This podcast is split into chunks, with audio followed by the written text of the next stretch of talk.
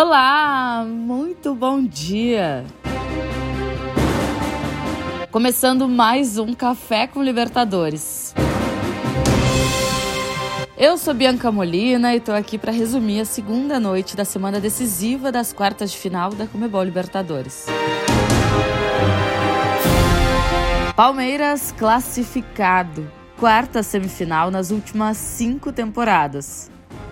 E com uma baita história de classificação, né? Para o torcedor não esquecer e de quebra ainda aumentar a confiança nesse time. Como eu gosto de contextos, vamos começar lá pelo Mineirão. Quando o Galo abriu 2 a 0, parecia até que ia ser uma noite de gala do Atlético. Mas aí o Palmeiras se reorganizou, melhorou no jogo e buscou o empate, para chegar vivíssimo em São Paulo. E dentro de casa, os comandados de Abel Ferreira contaram com o apoio de mais de 40 mil pessoas no estádio, que empurraram o time o tempo todo, até em situações críticas e que poderiam ter prejudicado o rendimento como por exemplo na expulsão do Danilo aos 28 minutos do primeiro tempo. Ali, o Galo era levemente superior na partida, mas quando teve também superioridade numérica, não conseguiu tirar proveito. O Palmeiras se fechou bem, se postou bem defensivamente para sofrer o menos possível e deixar poucos espaços para o Atlético.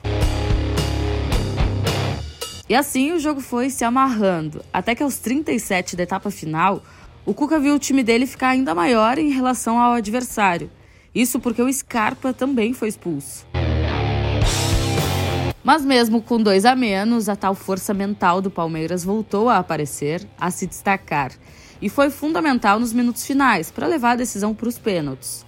O Galo ainda teve o Vargas expulso também no último minuto. Nas penalidades máximas foi quase tudo perfeito. As cinco primeiras de regra, 100% de aproveitamento. Hulk, Veiga, Nacho, Gustavo Gomes, Jair, Zé Rafael, Sacha, Piquerez, Alonso e Rony. E foi no início das alternadas que o classificado se definiu. O jovem Rubens foi para a cobrança e parou em o Everton. O goleiro escolhido Best of the Match, o melhor do jogo, pegou o pênalti.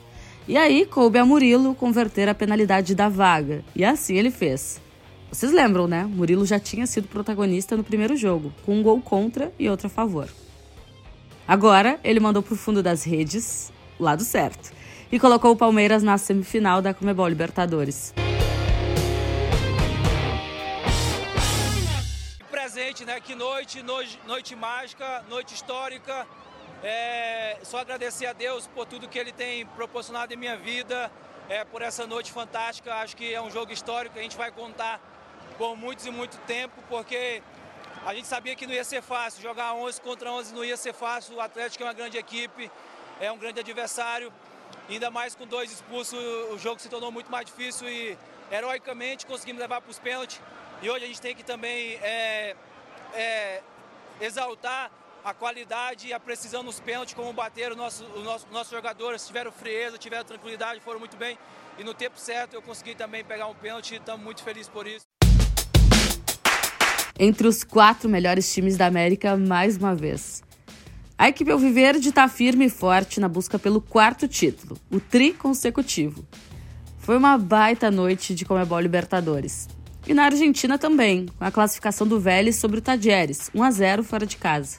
Agora o Vélez vai encarar o Flamengo e o Palmeiras espera por Atlético ou Estudiantes. Jogo hoje, nove e meia da noite, no Uno, em La Plata.